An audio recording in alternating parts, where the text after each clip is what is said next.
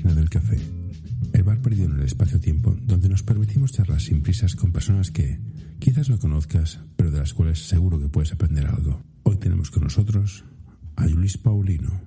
Buenos días, ¿cómo estás? Pues bien. Bueno. Pues te iba a decir, me pareció muy interesante conocerte y digo, ostras, pues vamos a ver qué, qué nos puedes contar. A ver.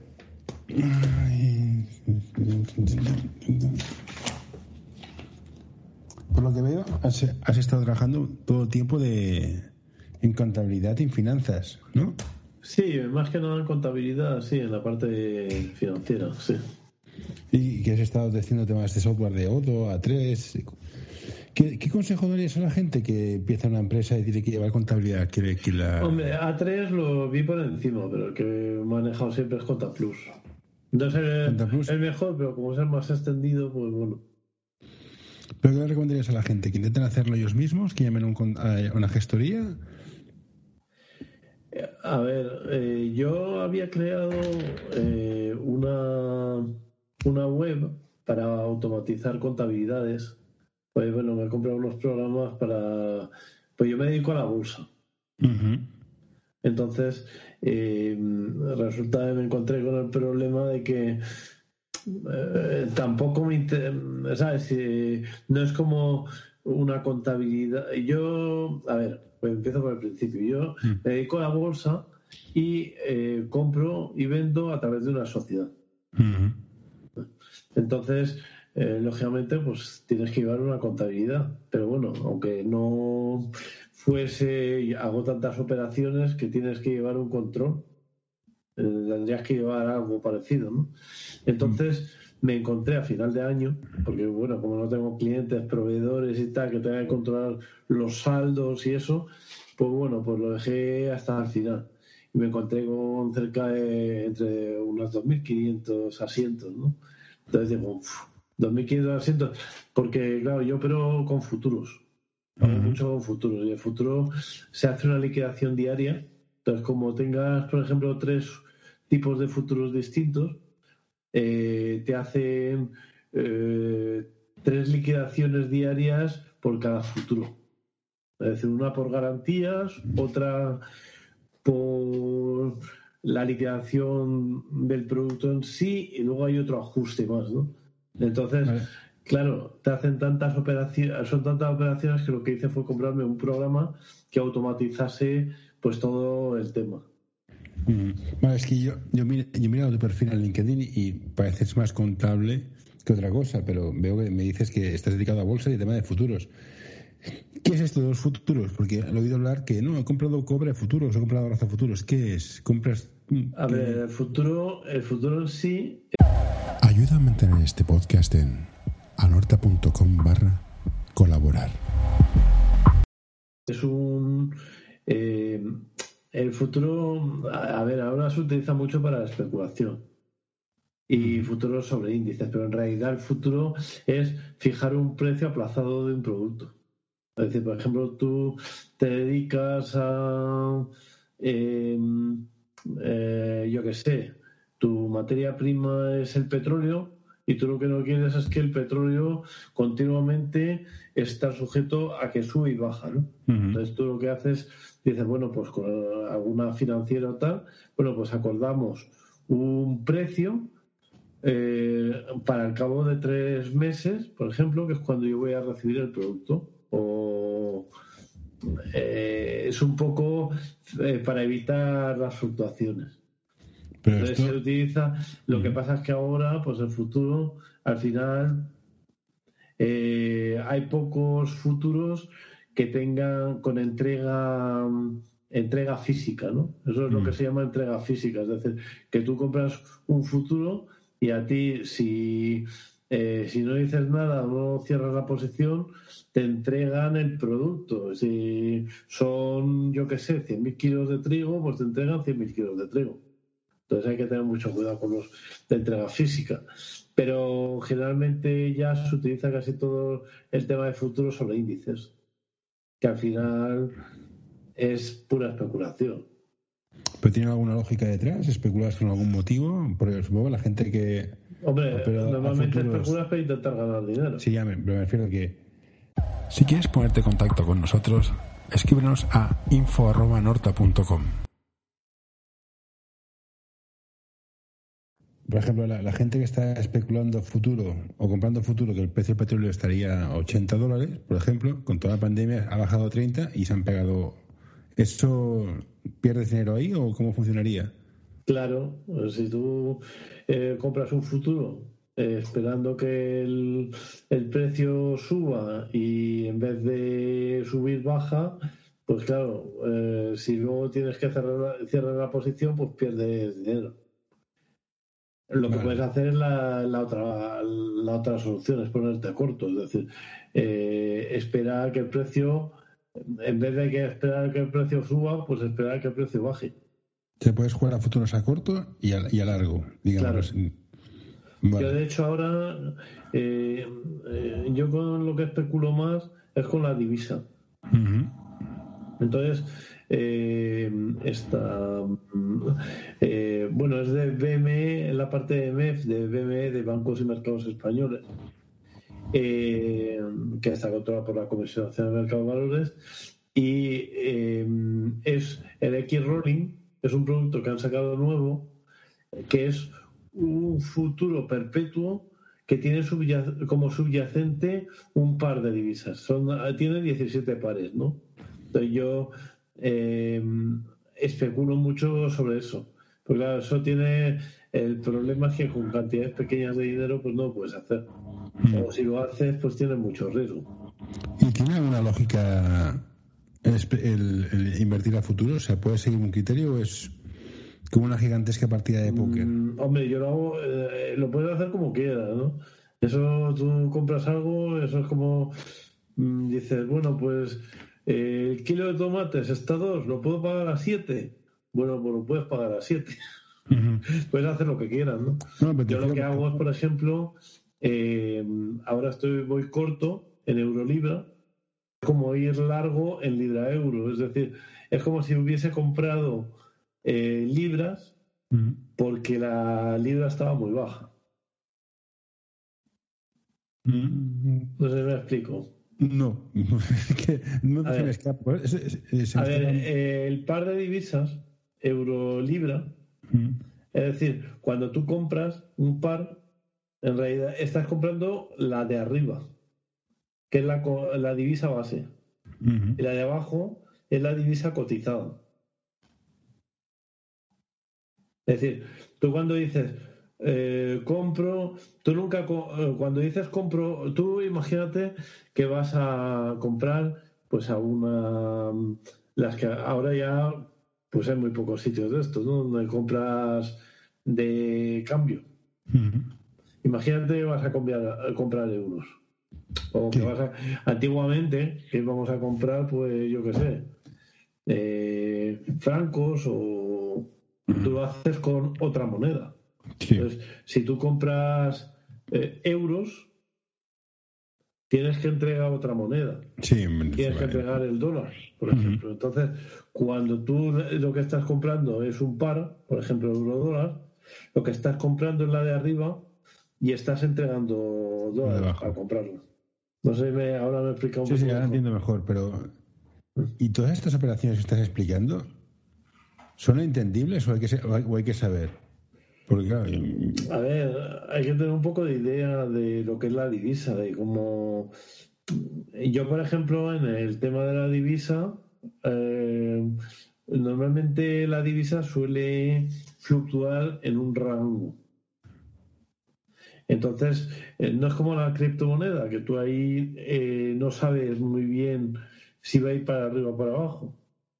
Si tú en la, eh, por ejemplo, en, en, Eurolibra, yo me puse corto en 0,91 y medio. Compré en diferentes momentos, pero en media 0,91 y medio. Y ahora está en 0,86 y pico. Entonces, eh, como te puedes apalancar, eh, hay que tener mucho cuidado con el apalancamiento, porque claro, en el fondo es dinero que te prestan. Sí. Eh, como te puedes apalancar, por ejemplo, eh, solamente tienes que poner de garantía es un 10%. Solo un 10% de lo que pides, Julio. Claro, tú puedes. Yo, por ejemplo, tengo eh, 2 millones de euros en eh, Eurolibro. No está mal. O sea, eh, me, parece, me, parece, fantástico el ratio. 10%, solamente el 10%. Solamente tienes que poner por 200.000 euros. Pero ¿qué pasa? Que tienes que tener más que eso. Porque si no, eh, a poco que fluctúe, eh, te cierran la posición. Por eso te decía que, hay que saber, porque por ejemplo el caso que te pongo fue con el, tema de las hipotecas que se hizo, la crisis, que el, el, algoritmo era tan complicado que no había Dios que lo entendiera. ¿Cuál? ¿Con qué? El tema de las hipotecas que, que cuando hubo la crisis bancaria, las crisis subprime, sí. no había quien entendiera la fórmula que gestionaba los algoritmos que gestionaban estas hipotecas, no había quien los entendiera, eran muy complicados. Claro, es que esa es una de las bases fundamentales, es decir, eh, meterte en cosas que puedas entender. Pero esto lo decía Warren Buffett, ¿no? Yo, invierto donde... Lo dice Warren Buffett y es que es así. Es decir, tú si no entiendes algo, es mejor que no lo metas. Primero estudiatelo, a ver cómo funciona. Yo lo que hago normalmente, cuando no entiendo algo, me meto con poco dinero para entenderlo. Porque muchas veces, por mucho que te lo estudies, hasta que no te pones con ello, no lo entiendes. ¿Sabes? Entonces, eh, primero me miro lo que es y luego hago una pequeña prueba. Es decir, algo que no me suponga un problema económico. Y hay que invertir lo que no, lo que no te importa perder, ¿no? ¿También es otra frase cierta o...? Mm, hombre, yo tampoco te diría eso. ¿Eh? Yo a mí, a mí sí me importa perder. Yo te digo, eh, no, lo que se suele decir lo que no necesitas. Bueno, sí, lo que necesitas, sí, porque perder a nadie le gusta. Yo es que cuando dices eh, invertir lo que no necesitas, eso es invertir pequeñas cantidades. Mm. Normalmente el que invierte fuerte. Se dedica a esto ya entonces. Mm, pero no vive de la bolsa. Es decir, yo me niego a esa frase vivir de la bolsa. No, de la bolsa no se vive. Es decir, el que tiene dinero, por ejemplo, el que tiene 4 o 5 millones de euros en bolsa, ese no vive de la bolsa. A ese no Lo que pasa es que no tiene la necesidad de trabajar por mil euros. Tú a alguien que, tenga 5 millones y además va a tener seguramente en todo momento una liquidez 100.000, 50.000, 200.000. Quiero decir que, que él no va a tener problemas para comer y para, y no va a tener, eh, te diría más, no va a tener ni, ni préstamos. Puede ser. Entonces, a la gente que dices, mira, es un trabajo normal y corriente, ingresamos entre los dos miembros de familia 3.500, 4.000 euros, ¿le recomiendas invertir en bolsa, ahorrarlo? ¿Qué hacemos con el dinero? Porque yo de, de dinero no sé, pero sé que si yo ahorro 100 euros en el banco y me dan un, sí, y, por la inflación siempre voy hacia abajo, estoy perdiendo dinero, el ahorro es perder dinero. Entonces, ya, pero hay formas de hacerlo con cantidades pequeñas. Yo siempre aconsejo. ¿qué, vamos a hacer si vamos? Yo siempre aconsejo ETFs. ¿Sabes lo que es un ETF? No. Es un fondo de inversión cotizado. Entonces, normalmente eh, replican un índice, ¿no? Entonces, por ejemplo, yo, bueno, ahora lo he vendido, ¿no? Pero tenía eh, el IBEX A es, eh, bueno, eso es el ticker. El ticker son las iniciales por las que se conoce una acción. Eh, bueno, como pueden ser las iniciales de, una, de tu nombre, ¿no? En mi caso, LPOR, por ejemplo. Entonces, a la gente que no, que no, sabe que vaya a sitio cosas como hasta ETFs, fondos indexados. ¿Y que vayan a través de un broker o de una aplicación o que o puede ser directamente? tienes que, tienes que ir siempre a través de un broker porque no, tengo el, que va a ser, el que va a hacer de intermediario para comprarte. ¿Y toda esta economía financiera, crees que tiene conexión con el mundo real? dices, mira, la bolsa, cuando dicen la bolsa ha descontado esto, ¿Qué significa? ¿Que la bolsa ya sabe que iba a pasar o que se anticipaba? O... Bueno, yo antes pensaba un poco eso. Yo, yo es que, bueno, eh, de los titurillos y tal, uh, huyo. Y el otro día, eh, si quieres, te lo paso. Bueno, si pones Luis Paulino en YouTube, te va a aparecer un vídeo que hice un taller en KCN el otro día sobre valoración de empresas.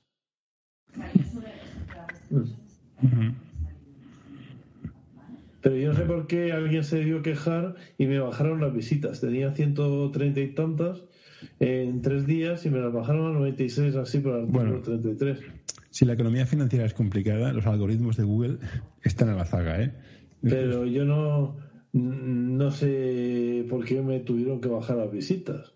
Pues... Eh, a la que un grupo presione en función del número de las visitas que tengas, quién eres, te pueden bajar, te las pueden quitar, te pueden hasta expulsar. O sea, yo no soy importante. Depende.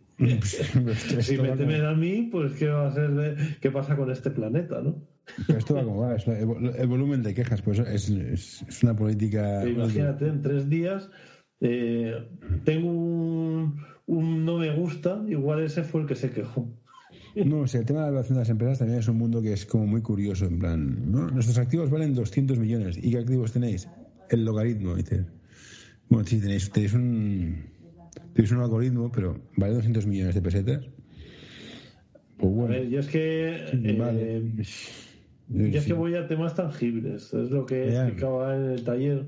Es decir, yo lo que hago es valorar la empresa desde un punto de vista, pues, Mm, miro el balance, eh, pues cojo, miro el valor en libros, mm, miro, por ejemplo, una de las cosas que sí miro es que en prima de emisión no haya mucho, porque, no sé, eh, cuando uno hace una, empresa hace una ampliación de capital, eh, lo puede hacer con prima. Entonces, te parece, es una forma ficticia de darle valor a una acción que en realidad no lo tiene, porque la prima al final es un dinero que ponen los accionistas. No mm. es por haber, por haber generado, eh, por, el, hecho de que la empresa ha generado dinero. No, no, no, mm, yo aquí me pierdo. Yo veo empresas como Uber que pierden dinero todos los días y, captan fondos y están valoradas de una forma y dices... Claro, pues es que Tesla, por ejemplo, es una de ellas. Tesla hace tiempo que no la veo, pero Tesla eh, tiene en prima de emisión, tiene muchísimo. Eh, porque eh, cada vez que necesita dinero hace una ampliación de capital y la hace con prima. y los accionistas pagan más de lo que teóricamente vale la acción. Pues llámame antiguo. Yo soy los que cuando veo una película los malos llevaban plumas, que eran los indios. Antes una empresa a los tres años no funcionaba, quebraba. Ahora ves empresas como Tesla, Uber, Facebook, que se puede estar seis años sin beneficios y levantar capital. ¿Qué es lo que ha cambiado? ¿O esto ya pasaba antes? Eh, a ver, yo. Eh, eh, en las empresas quiebran. Mira Thomas Cook. Sí. Lo que pasa es que hay empresas. es una empresa tradicional, o sea, las tecnológicas levantan capital durante muchísimo tiempo perdiendo mucho dinero bajo la expectativa de ser la dominante. Que es una apuesta, que sí, que es una apuesta posible, pero muy arriesgada, no sé. Eh, eh, lo que pasa es que hay empresas muy fuertes que no, no tienen por qué tener unos balances muy buenos, eh, pero mm, el país en cuestión, en este caso, pues Estados Unidos, no las deja quebrar. ¿Por qué quebró eh, Lehman Brothers y no quebraron muchos otros bancos? Porque el Estado decidió así. claro, porque al final lo decidió así.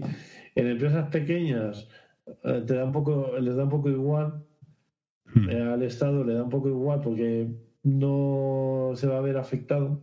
Y en cambio hmm. en empresas grandes, pues ya toman decisiones ¿tú, eres, parte de la, teoría too big to fall? ¿O si no, si no funcionas, quiebras, seas quien seas?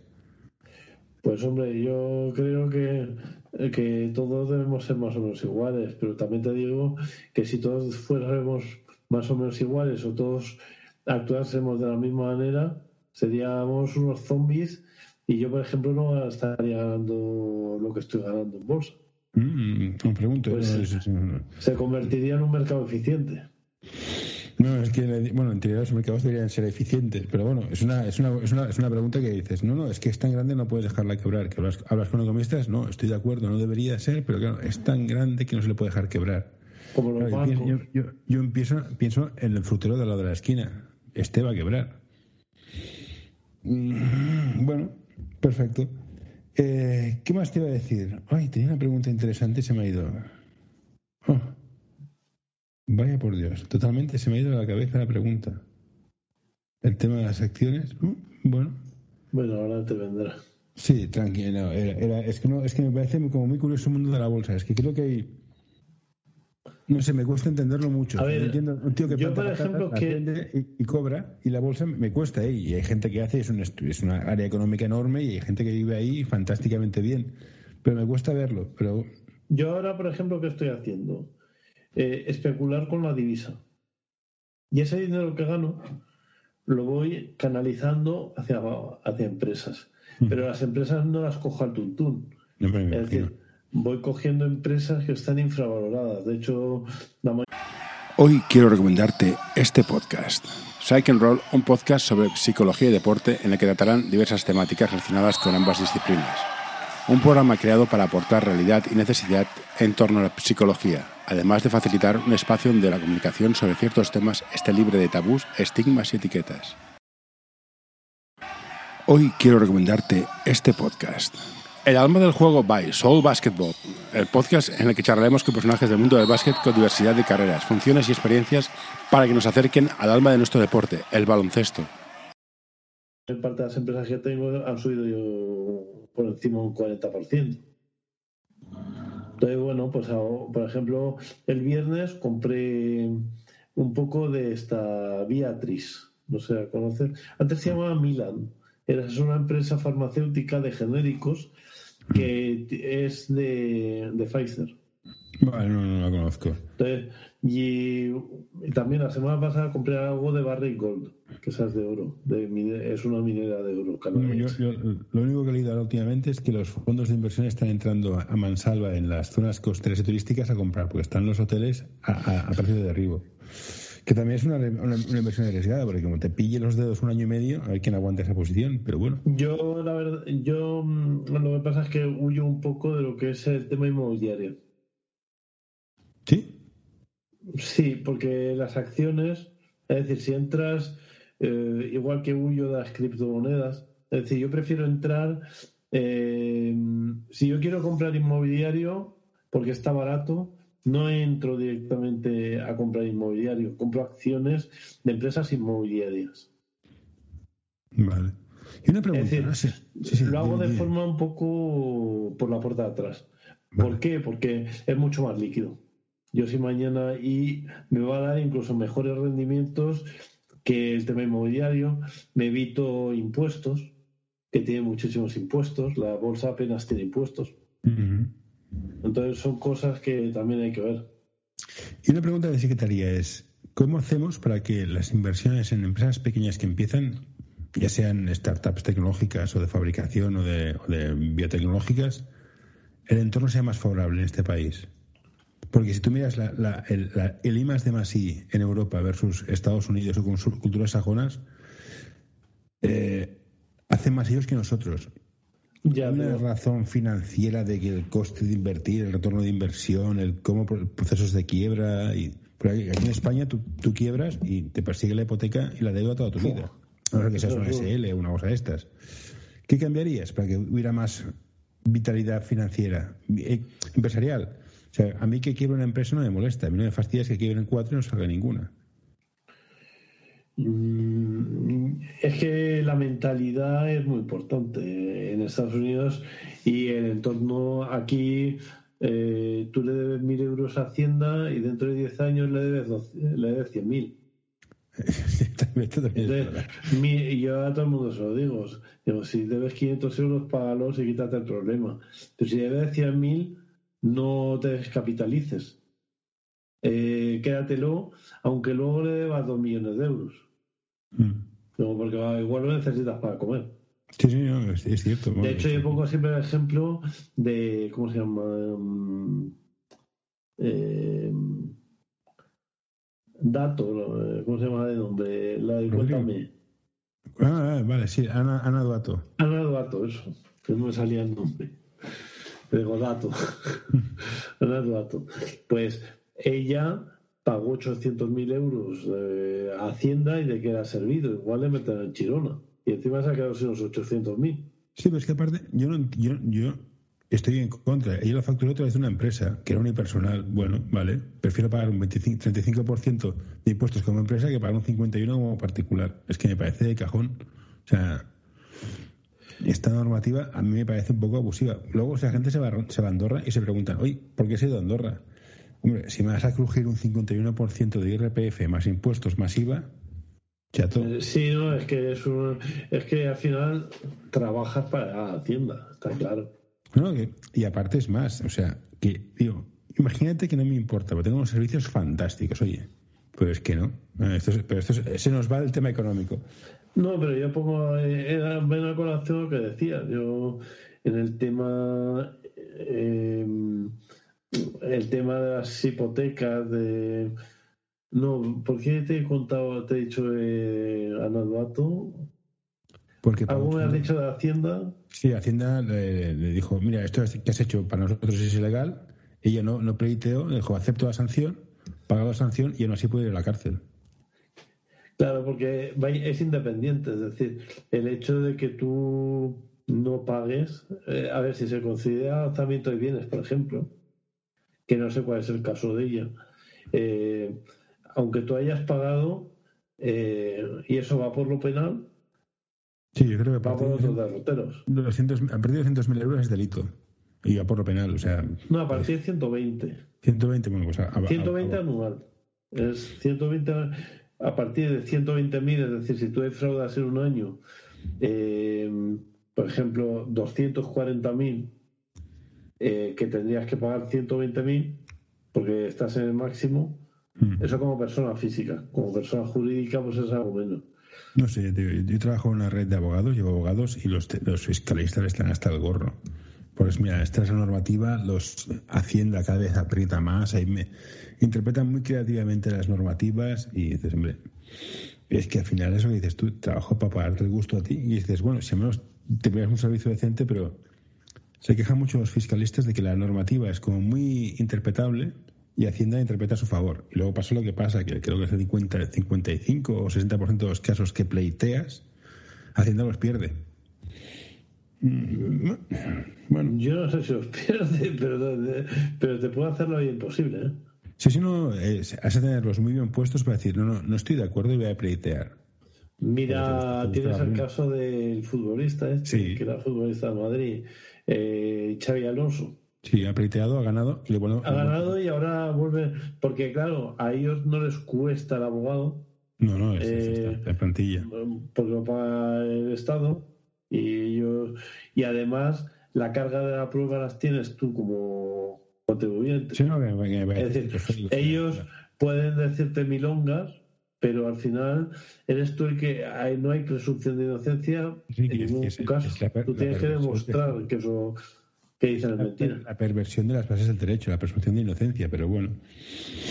En todo caso, en temas de finanzas, recomiendas que veas a fondos. ¿Y qué te parece, ya para acabar y hacerlo un poco más, más ligero, todo lo que ha pasado con lo de GameStop y Robinhood? Ah, eh, a ver, Robin Hood yo no lo conozco, eh, Ah, ni sabía que existía. A ver, yo te digo lo que yo sé. Es una aplicación donde puedes invertir directamente, pero inviertes más tarde. O sea, la aplicación coge toda la información y se las da a los fondos de inversión para que sepan antes las tendencias que tiene el mercado. Es para lo que está. A ver, el tema, eh, sí, no, es que lo, escuché a raíz de esto, yo no sabía que existía. eh, a ver, el tema es que ponerse corto es muy peligroso. Ponerse corto yo lo hice y estuve perdiendo dinero durante cuatro años. Sí, pero yo, yo acepto que te pongas corto. A mí me Eh, interesa más el, el tema de si todos nos ponemos de acuerdo, podemos amargarle la, vida a un fondo de inversión. Eh, ya, pero eso, a ver, es que eso no se ponen de acuerdo muchos. Eso hay alguien que tiene dinero y es capaz de, de hacerlo. Sí, no, pero fueron cuatro Eh, millones de usuarios. Cuatro ¿Tú sabes cómo funciona, no? Lo de ponerse corto con acciones. Bueno, pides prestar la acción. Pides, Sí, es un. pides sabes la acción, tú pides prestar la acción, le dices, oye, eh, yo, eh, como yo te voy a dar más de que el dividendo te lo pago, por ejemplo, lo que sea, un 10% anual o tal. Y, eh, y te la devuelvo, y te las devuelvo dentro, como son acciones al portador, te las devuelvo dentro de un año, por ejemplo.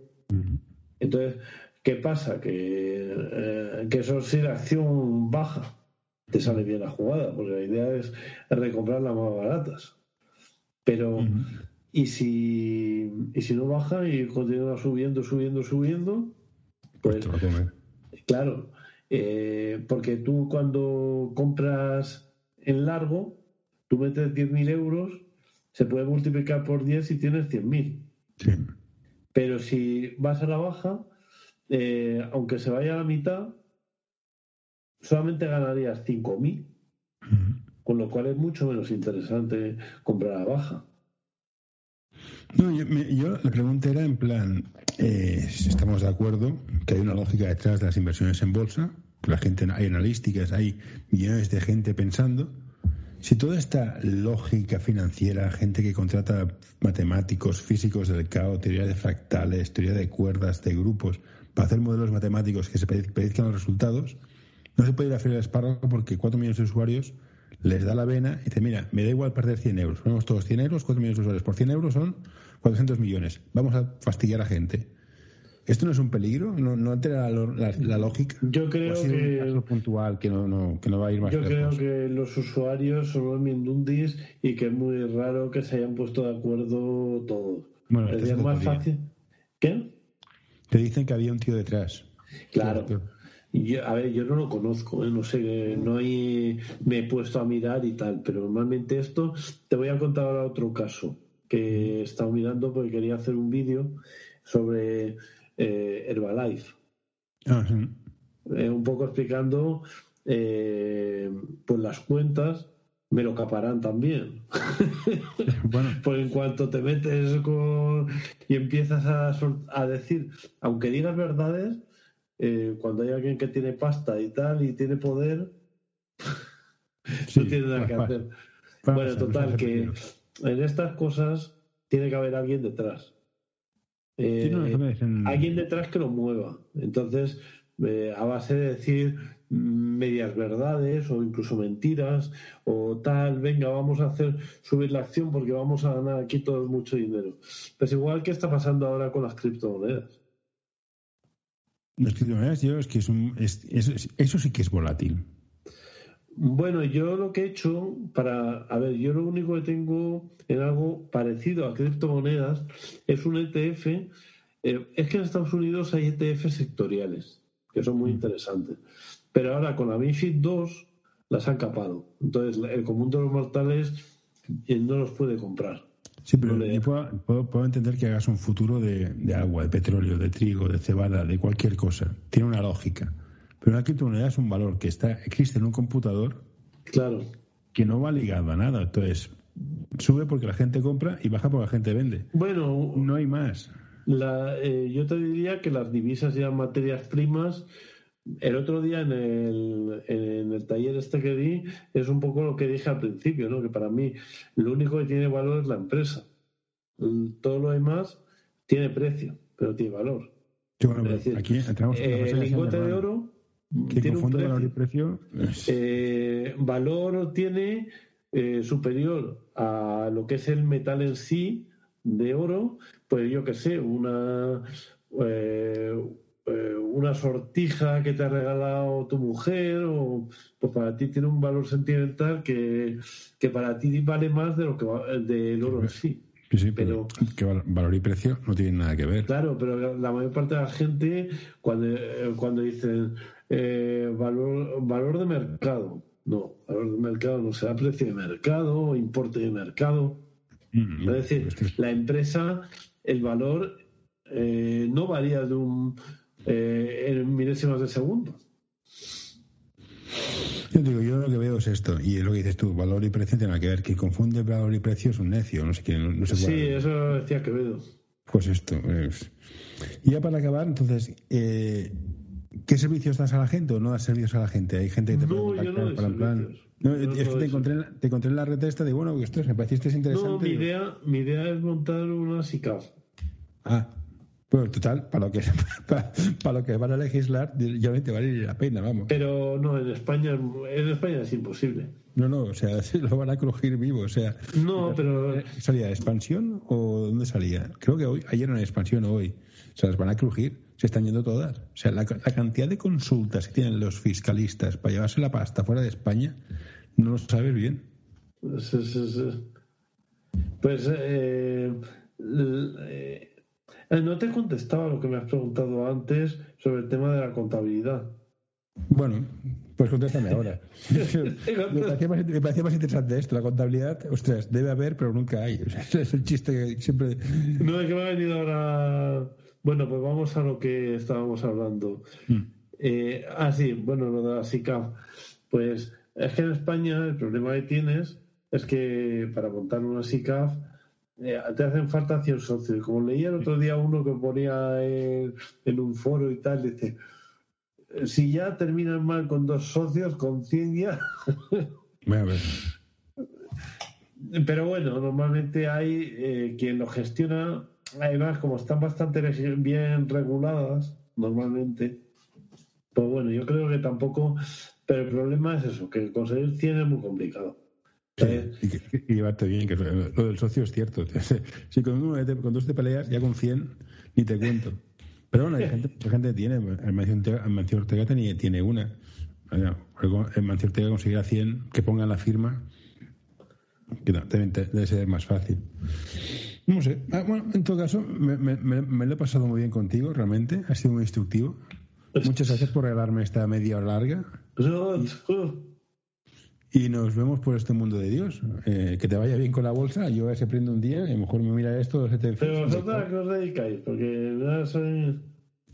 Nosotros hacemos, aplicamos soluciones de tecnología para empresas. Hacemos temas de marketing, hacemos páginas web conectadas a procesos internos, hacemos flujos internos y damos servicios tecnológicos y demás.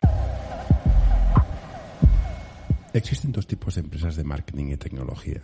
Las que saben venderse y las que saben hacerlo. Como ves por este anuncio, nosotros somos de las segundas. Visítanos en anorta.com y descubrirás qué podemos hacer por ti. Marketing principalmente. Y ahora mismo estamos dando soporte a una red internacional de abogados, que es nuestro principal cliente, damos ese tipo de servicios. Es una cosa muy sencilla. O sea, vamos, te, explicamos, vemos lo que hay, somos muy honestos. ¿eh? Si, mira, lo que, te pasa, yo no te lo puedo solucionar, te digo, vete que te va a dar mejor. No hacemos nada de Google AdWords ni temas de publicidad porque no creemos más en el boca a boca, en el boca a oreja, en el servicio de calidad. Y ya está, somos una cosa muy sencillita. Hmm. No, como me dijiste lo de tener la entrevista y tal, o... La entrevista la hago porque temas de marketing ¿eh? es para darte a conocer escribes contenido, haces vídeo. Y yo antes hacía unos hacía blogs diarios de temática, pero era muy cansado, el esfuerzo es muy alto y al final lo que hacía era explicar cosas que ya sé. Y a mí personalmente no me aportaba nada. Y veo más interesante hablar con gente que sabe cosas que yo no sé y que me las explique. Y como, tema y, como marketing también funciona. De hecho, los podcasts están subiendo un montón. Que, mira, hablando de empresas valoradas, ha salido una, se llama Clubhouse, que no sé de qué vive, Sí, es una especie de empresa que hace temas de. como si fuera una tertulia online. Total, que yo no sé de dónde saca el dinero, pero no tiene modelo de negocio, no sé por dónde va a monetizar y está sacando dinero por todos lados. Pero bueno, acabará como siempre, lo comprará una grande y pim pam fuera. o no, o, directamente. Hay veces que empieza eh, que tú que te dedicas a marketing, pues hacen subir el precio de la acción y, venden, y cuando está arriba, pues empiezan a vender y tal, empieza, y al final lo que hacen es vender una porquería a los demás. No, bueno, pero pasará, o bien cierran, o bien la, competencia saca algo, o sea, si Facebook, Facebook Google saca algo así. Envíanos tus sugerencias a info.norta.com o en nuestras redes sociales. O se compran. Bueno, pasó con WhatsApp. WhatsApp era un modelo de una empresa de, éxito que no tenía modelo de negocio. Facebook la compró. Instagram lo mismo. Twitch era una red aparte de, Amazon, pero empezó a funcionar. ¿Qué hizo Amazon? Sacó la chequera. Tienes 27 años, tiene, te viene Amazon, te pone 100 millones encima de la mesa. poca gente se va a pelear. Por eso, ya está. 100 millones te va a dar resuelta tú. Me compro una cabaña en Oklahoma y voy a cantar rancheras. Sí, sí, sí. Me parece, me parece que yo es lo que haría. ¿eh? O sea, a mí tengo muchos intereses aparte de pelearme en el mundo de los negocios. Pero bueno, básicamente es por esto, ¿eh? que montamos el podcast, para, para, hacer, para hacer cosas y conocer gente y aprender. Y he aprendido una cosa que se llama ETF, fíjate tú. Sí, no todo el mundo. Yo, a ver, eh, es lo que te decía. En el, eh, los ETFs en España tienes muy poca, bueno, pero tienes poca variedad de todo, ¿no? En Estados Unidos tienes ETFs, yo por ejemplo, el que te decía así, que es lo único que tengo, un poco ligado a las criptomonedas, es de empresas que tienen como base, como negocio, eh, la tecnología blockchain. Y ese me, eh, lo compré en diciembre y lleva ya subido un 95%. La tecnología blockchain es muy interesante, pero sobre todo para tema legal. Mucho. Claro, pues por eso, porque ahí engloba un poco y lo que hago de esa forma es diversificar. Mm, no, sí, eso eh, en vez de comprar empresas, yo cuando hay un sector que, eh, que me parece interesante y tal, pero no encuentro empresas baratas o no lo entiendo, pues lo que hago es entrar a través del ETF. Que el ETF a lo mejor lo que tiene son 80 empresas. Bueno, si diversificas tienes menos riesgo, sí. Con lo cual, eh, eh, como normalmente suele haber índices sectoriales en Estados Unidos y tienen que replicar ese índice, pues eh, no es que compren y vendan lo que les dé la gana, sino que tienen un algoritmo de compra y venta para seguir a un índice.